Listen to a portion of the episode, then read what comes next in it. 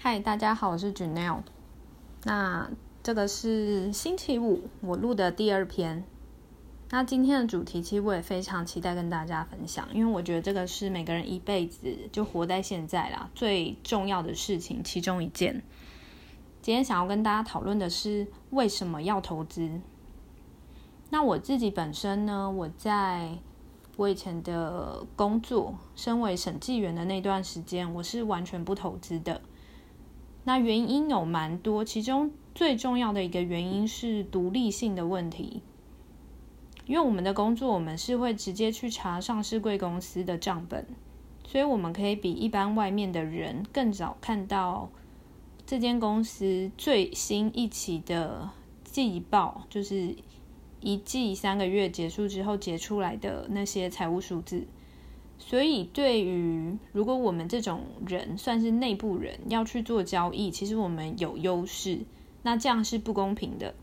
所以法令会限制我们这种人，就是跑去股票市场交易的，嗯，一些太阳。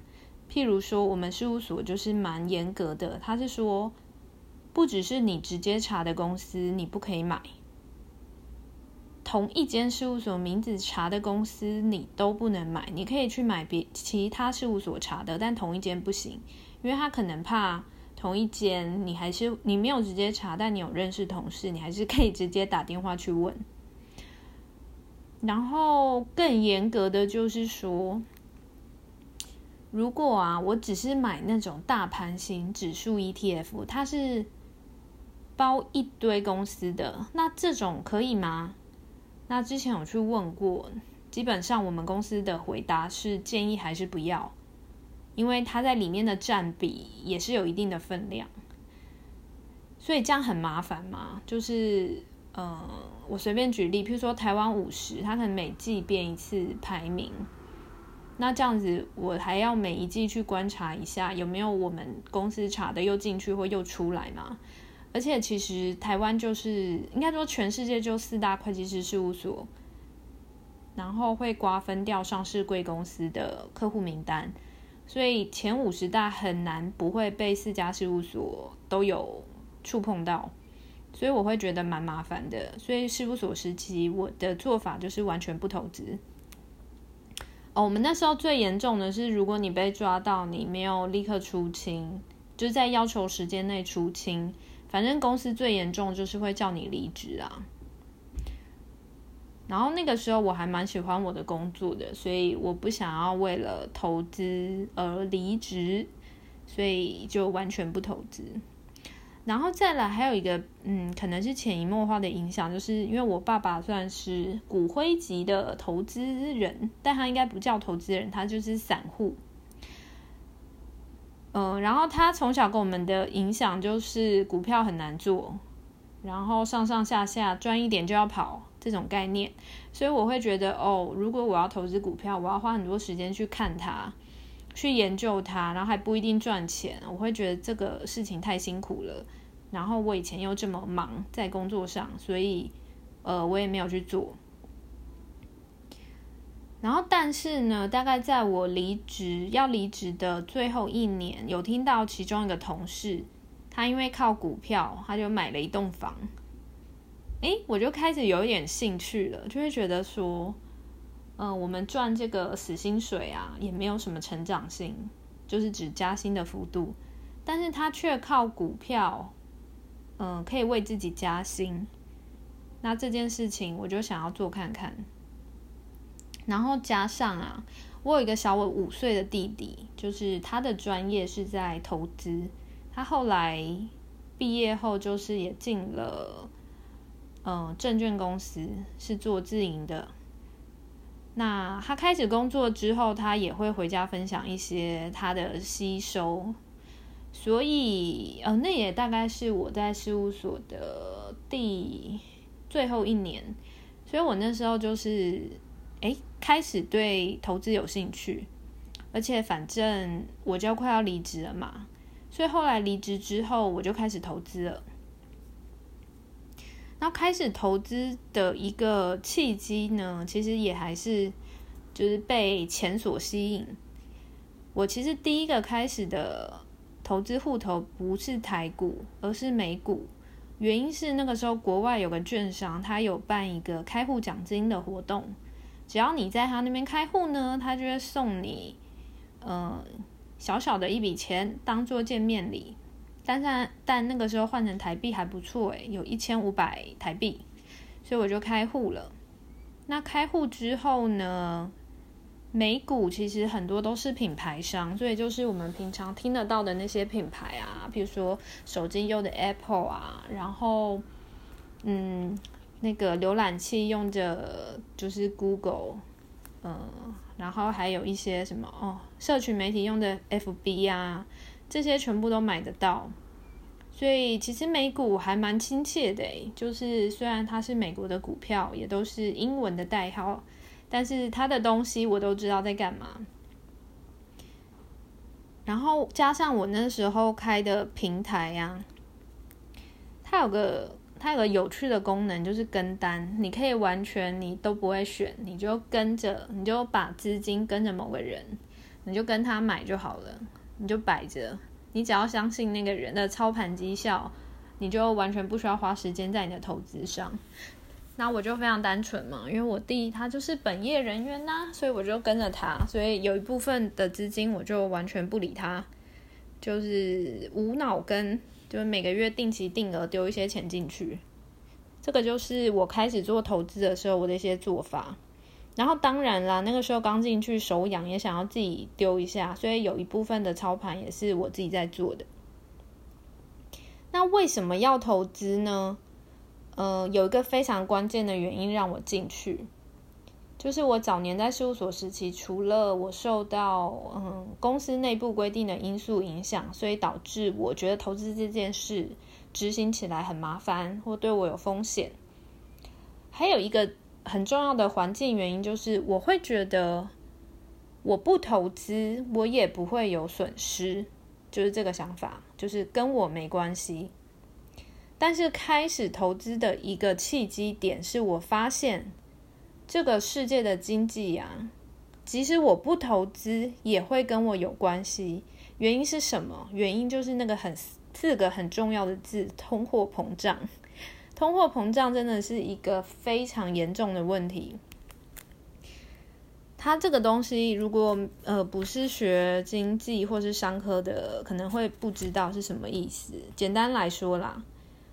呃，我二十年前，我们国小时候的一颗茶叶蛋，seven 茶叶蛋是多少钱？是五块钱。可是现在一颗 seven 茶叶蛋是多少钱？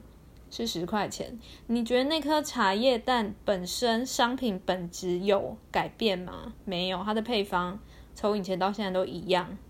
那为什么它变贵？那就是因为通货膨胀。呃，这也就是货币贬值的购买力下降，所以造成说我们现在名目上就是实质的那个金额，我们要花更多的钱才可以买到一样的东西。那为什么会造成这个呢？原因就是受政府啊，它印钞票的数量影响。像早年，嗯，不会动不动就就是。怎么讲？现在利率超低嘛？你们知道现在的定存利率一年期是多少吗？现在大概是零点九五 percent，很惨。这还是台币哦，外币的话就更惨。但是早年呢，利率是很高的。那利率很高的时候呢，一般。就像我以前不投资这样的人，我们就会选择把钱存在银行，所以这个时候在市场上要买东西的钱就会比较少，因为大家就会觉得我把钱存在银行，忍一忍，它可以呃跑出一些收益，所以流通在外面的钱就很少。那也就是说，物价不会上涨嘛，因为外面没有那么多流动的钱去购买东西。但是呢，从低利之后。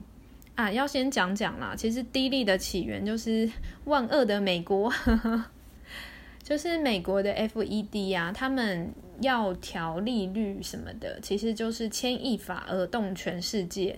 因为他们一调很多，因为现在国际上的共通币别都还是美金，用美金去做计价，去做合约的签约，然后跟交易。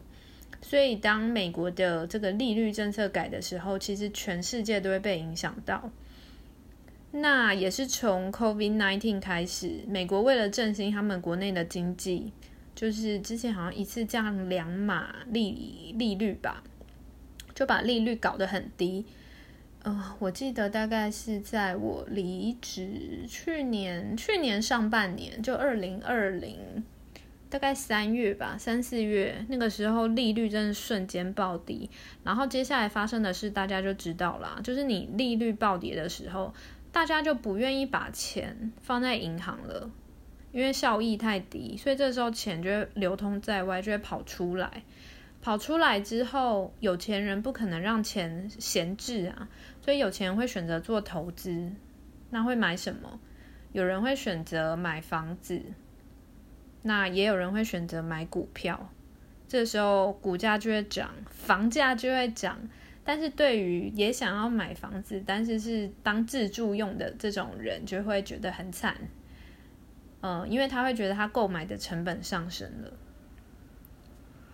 所以这个大概就是简单的通货膨胀介绍，就是因为受利率变低的影响，所以反而流动在市场上的钱太多了。这个时候就会去推升物价，所以有没有听懂？就是即使我我没有投资股票，我领的薪水在美国降利率前跟降利率后，公司每个月给我的月薪还都是一样的。但是呢，对于市场上来说，钱变多的时候，我能够买到的东西变贵了，所以相对来说，我的购买力就下降了。因为我领的薪水的名目金额是一一样的嘛，没有变动，但是我买的东西更少了，所以这个时候其实我被迫影响诶，我不投资股票的人，我也被迫因为就是 政府的利率政策而受到这叫这叫什么？而受到剥夺。这个也有人说一个名词，就是相对剥夺感。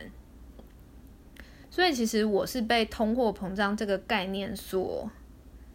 所说动，而觉得真的非常有道理，我一定要投资，因为我不投资的话，我还被迫受害。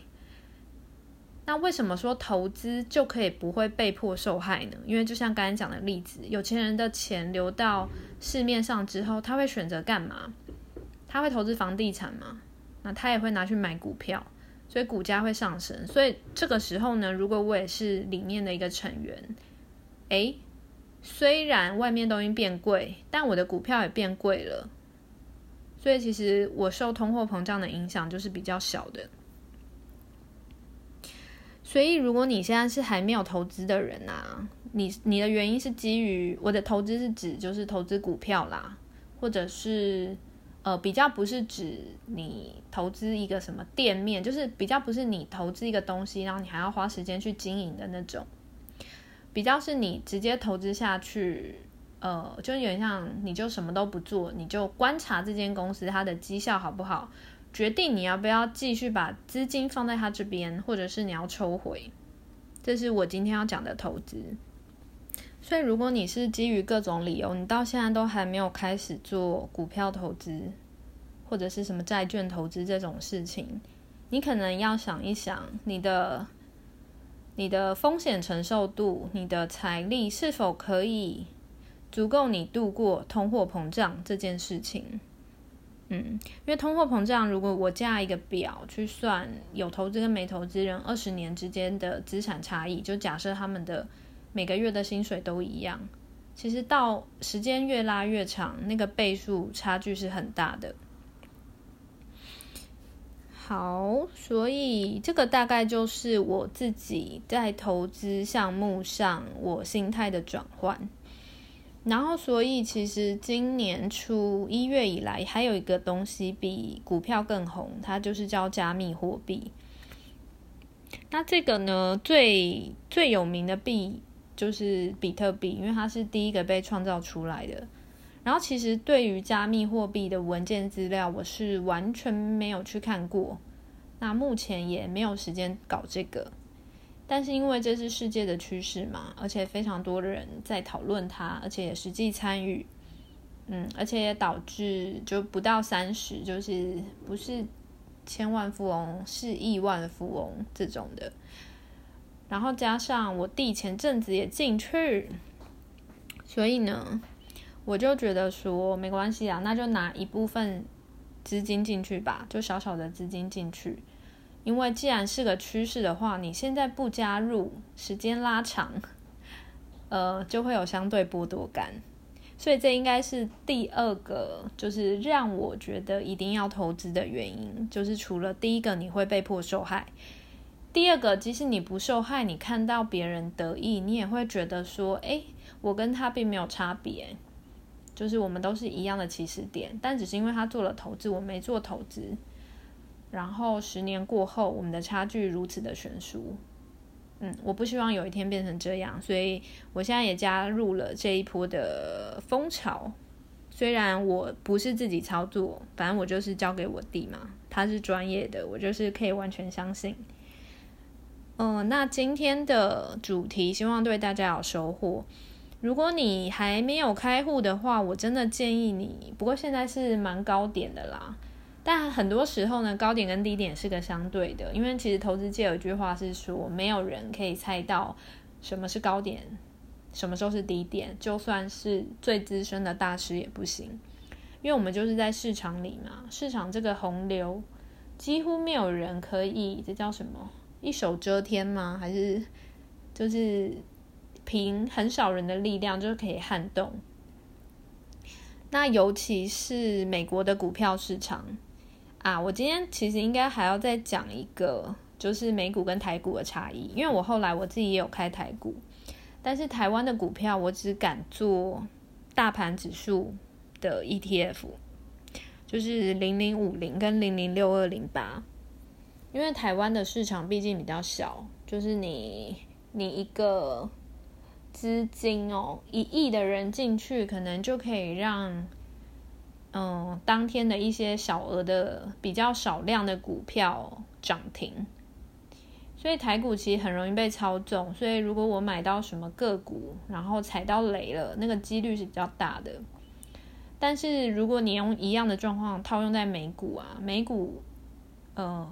几乎不可能有一个人，哦，应该是说同样的状况嘛。有个有钱人，他有一亿，然后他想要去操弄美股的什么大型股票，譬如说我刚才讲的那些 Facebook 啊、Google 啊、Amazon 啊、Apple 这种，就完全不可能，因为这些公司的资金规模都太庞大，想要操纵他们十亿也不行，可能还要变一百亿才有可能有一点，所以。嗯，就是这个原因，所以其实我在台股是做被动投资，就只买大盘型指数 ETF。但是在美股我做主动选股，因为美股嗯就是大型全指股的，这叫什么被倒牌的几率其实是比较低的。嗯，我站在现在啦，我殊难想象有一天谁可以取代 Google，当然是有可能的，但是我现在殊难想象嘛，所以我投资它。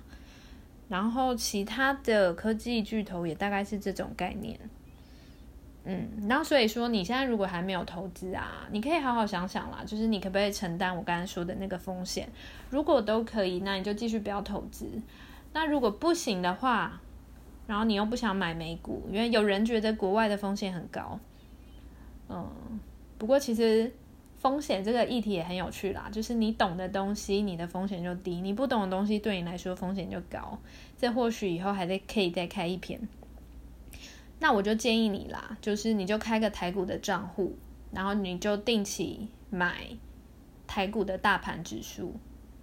嗯，因为啊，这也很有趣，通货膨胀。其实有个反义词叫通货紧缩，但通货紧缩呢，在历史上从来没有办法长久的持续，因为人类的历史就是会不断的印钞票，所以通货膨胀是一个趋势，只是它或快或慢。所以再怎样讲啊，除非有一天台湾倒了，可能被中共打，或者是呃整个经济经济策略失败，台湾变成很穷的国家，嗯。你们可以评估一下几率有多高啦。好，那我是觉得可能在我这辈子不一定看得到。那除非台湾有一天变成这样，不然台股的加权就是大盘指数一定会是缓步的往上成长的，所以基本上你把钱就是投资在这边，胜率是非常高的。那今天的主题就到这边，谢谢大家。